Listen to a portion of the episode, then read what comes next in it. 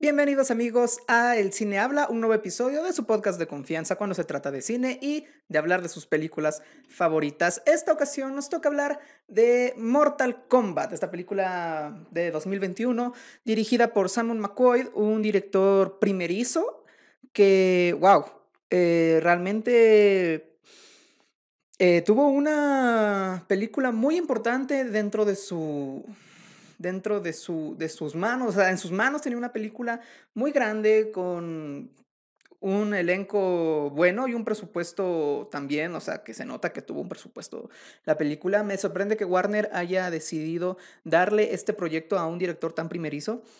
Y bueno, hablando ya en sí de la película, realmente voy a decir que me gustó. O sea, yo soy de lado, esta película está dividiendo a la gente de manera cabrona. O sea, hay los, los que odiaron la película totalmente y a los que la amaron. Y yo creo que me, tiro más para las, las segundas, para las segundas personas que amaron la película. Eh, cabe recalcar una cosa y es que yo eh, no soy fanático acérrimo de los videojuegos de Mortal Kombat. Sí me gustan, y, pero yo solo jugué los clásicos. Jugué el Mortal Kombat 1, el Mortal Kombat 2 para la Super Nintendo, o sea, el que los gráficos eran nada que ver con los juegos de ahora. Y jugué el Mortal Kombat Armageddon para la PlayStation 2. Fueron los únicos videojuegos que jugué yo de Mortal Kombat. Em, no he jugado ni el Mortal Kombat 9, ni el Mortal Kombat 10, ni, o sea, ningún otro juego de Mortal Kombat. 1, 2 y Armageddon. O sea, todo lo que yo voy a hablar de Mortal Kombat va a ser específicamente dirigido a estos, a estos videojuegos cuando yo me refiero a las referencias del videojuego, a los personajes, eh, como yo los tengo en mi mente en base a estos juegos, a Mortal Kombat 1, Mortal Kombat 2 y Mortal Kombat Armageddon. Bien, eh, la película tiene un cast que hace un buen trabajo. Realmente yo creo que los diseños de los personajes se ven súper bien. Eh, están bien adaptados del videojuego al cine.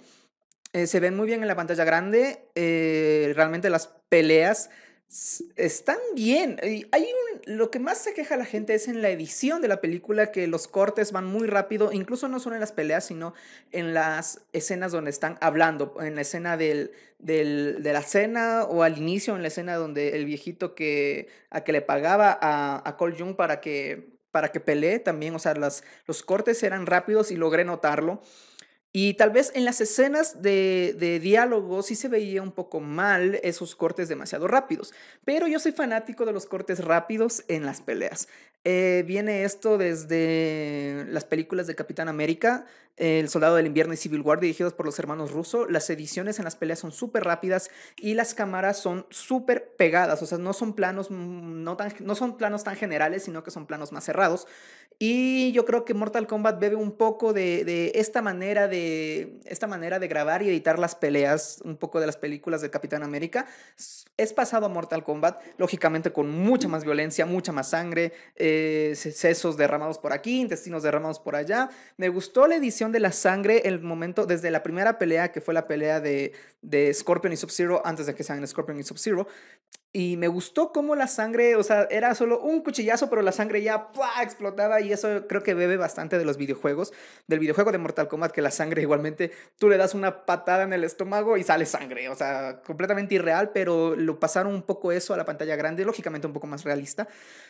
Me gustó esa parte, eh, los efectos especiales están súper bien, lo que es en cuanto a peleas y los fatalities, yo creo que, que lograron una violencia una violencia bastante llevada a la realidad, como los videojuegos actuales. He visto, lógicamente, gameplays del Mortal Kombat 9, del Mortal Kombat 10. Y sí, o sea, realmente la violencia es llevada del videojuego a la vida real. Goro se ve súper bien. Yo creo que, aunque se nota realmente el CGI en Goro, em, realmente al, al final no importa, porque sabes qué película estás mirando.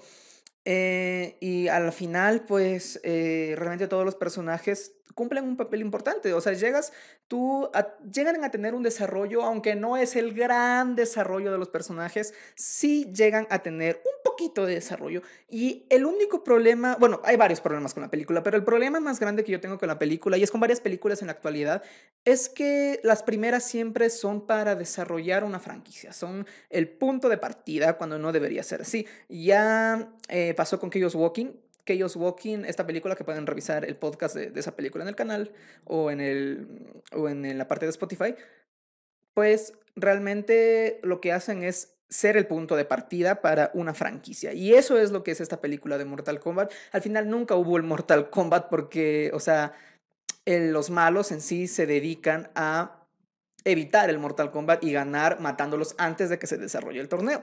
Cosa que no consiguen. Realmente los que terminan muriendo son los malos. Spoilers, ya saben que aquí hablamos con spoilers.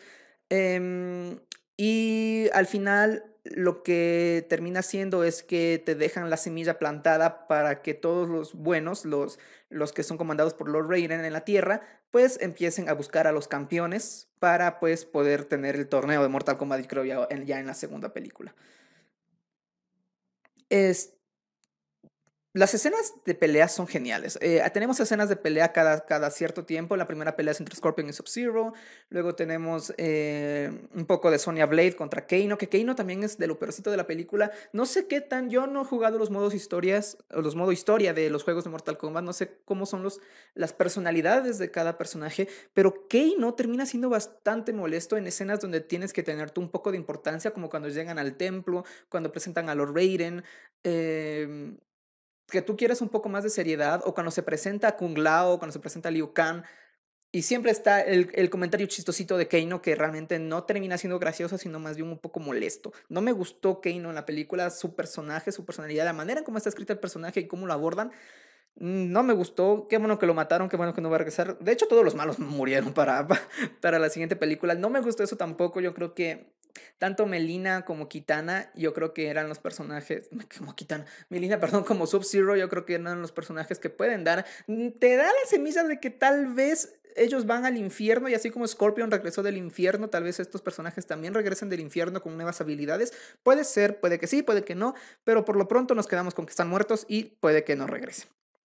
Bien, hablando un poco del aspecto técnico de la película, creo que aquí sí la película se cae en el aspecto técnico. Lo que son efectos especiales, bien, 10 de 10. No hay ninguna queja en cuanto a efectos especiales. Los fatalities se ven geniales, excelente. Lo que ya dije, e, edición y tomas en, durante las peleas, está bien. A mí me gusta, yo entiendo que haya gente que no le guste los, eh, los cortes rápidos durante las peleas y que sean eh, tomas más cerradas. Entiendo que hay gente que no le guste. A mí en lo personal me gusta bastante. Y en eso yo no tengo nada de quejas en, en cuanto a eso. En lo que sí, edición, durante las conversaciones, durante, durante los diálogos, sí, está terrible, cortes muy rápidos, la edición ahí sí se cayó. En, en lo que es dirección también, eh, al ser eh, McQuaid, McQuaid, no sé ni cómo se pronuncia su apellido, al ser un director primerizo, realmente recae en una dirección que se nota que la, no es que la producción, o sea, que, que, la productora tenga mucho que ver, pero se nota que no tiene experiencia en lo que es dirección. Eh, los personajes están muy pegados a su papel, o sea, no se limitan a explorarlos más allá de lo que dice el guion. El guion, por lo general, suele ser el, el punto de partida para que el director pueda decirle a los personajes, ok, o sea, tú tienes, este, aquí está el guion y tú habla así y, o sea, tú ya métele tu personalidad, métele lo que tú creas que sea necesario para el personaje. Ese es el trabajo del director, ¿no? Llevar a cabo el guion, pero aquí se nota que no hay una dirección, sino que todo está pegadísimo al guion, está muy pegado al guion, Em, como que no hubiera director, eso, como que no hubiera director, como que el, el, guionista llegó al escritor y dijo, a ver, toma, toma, toma cada uno de los personajes, esta es tu parte, digan su línea y ya luego nosotros en la edición y en los efectos especiales metemos las peleas. O sea, no, no hubo una, alguien atrás que les diga que les diga cómo, cómo comportarse. Las actuaciones son muy flojas, eso sí, son sosas las actuaciones en el momento de que, de que son de los diálogos realmente no me terminaron de convencer ninguno. Ninguno me terminó de convencer. Eh, ni siquiera mm, Hiroyuki Sanada, que termina siendo Scorpion, eh, no tiene ningún diálogo en, en, en, inglés o, o, en español, en el idioma que la vean. Eh, habla muy poquito eh, durante la película, solo aparece al inicio y al final. De hecho, es como que el actor más reconocido y más, y más talentoso de todo, el, de todo el elenco. Hiroyuki Sanada realmente casi no hace nada en la película. Tiene una, cuanta, una escena de pelea y ya, o sea, tiene unos diálogos súper fríos y a lo que sigue, ¿no? A la siguiente película. Tal vez rescate un poco a Sonia Blade, el personaje de Sonia Blade, que fue interpretada por Jessica McNamee. Jessica McNamee tal vez a ella la rescate un poco, pero de ahí los demás personajes como que son muy planos. Eh, repito, no sé cuál es la, cuáles son las las, las, personalidades de los personajes dentro del videojuego. Pero sí puedo decir yo que realmente lo que es personalidad, muchos personajes no tienen, ni siquiera el personaje principal, Lewis Stan, eh, como Cole Young, realmente no me termina dando nada, pero no creo que sea problema ni siquiera de guion, creo que es problema de dirección más esto, o sea, realmente eh, esperaba más de, sus personajes como personalidad. Yo como dije, en las peleas están súper bien, pero lo que ya es desarrollo de personaje, ahí se me caen, ahí se me caen, sobre todo los que son más importantes, Sub-Zero, eh, Cole Young, este, Sonya Blade, que bueno, es la que rescata un poco más Scorpion y me sorprende viniendo de Hiroyuki Sanada. Pero rescata bastante las escenas de pelea. Yo creo que eso es lo que, lo que, lo que rescata un poco de la película. Que está siendo un éxito, está siendo un éxito. Eh, yo creo que sí va a haber una segunda película. Está recaudando bien en taquilla, al menos en la taquilla em, en, en, casa, o sea, en Estados Unidos y en Canadá. Y es la película más vista de HBO Max, así que yo creo que no nos vamos a quedar con ganas de, Johnny Cage, así que algo hizo bien. Es una película floja en dirección, floja en edición, em, un poquito floja incluso en escritura, pero lo que son efectos especiales rescato bastante, lo que es escenas de peleas, y eso la hace entretenida. Realmente la película a mí me entretuvo bastante, siendo yo no tan fanático de, Mortal Kombat, pude reconocer a los personajes, lógicamente, eh, todos los, los, guiños, que a pesar de que se notan forzadísimos dentro de la película, como el finishing o el flawless victory que dice Kung Lao, todas estas, estas referencias a los videojuegos se notan un poco forzadas, no, muy forzadas dentro de la película, pero funcionan porque todos los fanáticos de Mortal Kombat queríamos ver esas referencias a los videojuegos por más forzados, porque yo creo que es muy difícil meter este tipo de referencias en la película sin que se vea forzado. Así que mmm, yo no tengo problema con esas referencias a los videojuegos. Siguiendo hablando de referencias al videojuego, teníamos eh, las patadas, o sea, las patadas bajas que son muy comunes en el juego. Vemos eso en la película, la sangre que dije que brota, los fatalities, tuvimos el fatality de Kung Lao, el fatality de... de de Liu Kang. también el, el, Fatality de Sub-Zero lo vimos también. O sea, y el de Scorpion. Realmente, referencias al videojuego, si es que tú eres fanático de Mortal Kombat, vas a disfrutar la película un montón. Ya si es que tú eres un poco más cinéfilo de, de, ver cosas como la edición y que la dirección y que la fotografía, pues realmente es una película floja en, ese, en el sentido de, en el sentido de, de producción en el sentido técnico es una película floja, pero que realmente me entretuvo bastante y yo creo que yendo con las expectativas bajas luego de ver todas, todas las, las malas críticas que tuvo la película, realmente la disfruté mucho. ¿Qué puedo decirles amigos? Yo, Alejandro Palacios, disfruté y me entretuvo mucho Mortal Kombat. Entiendo todos los problemas de guion que tiene, entiendo los problemas técnicos, la edición, la dirección, pero eso no evitó que yo realmente pase un buen rato. Lo que más me molestó tal vez un poco fue la edición en las escenas de diálogo. O sea, sí estaban los cortes demasiado rápidos y bueno, y también me molestó un poco el, el poco desarrollo de los personajes.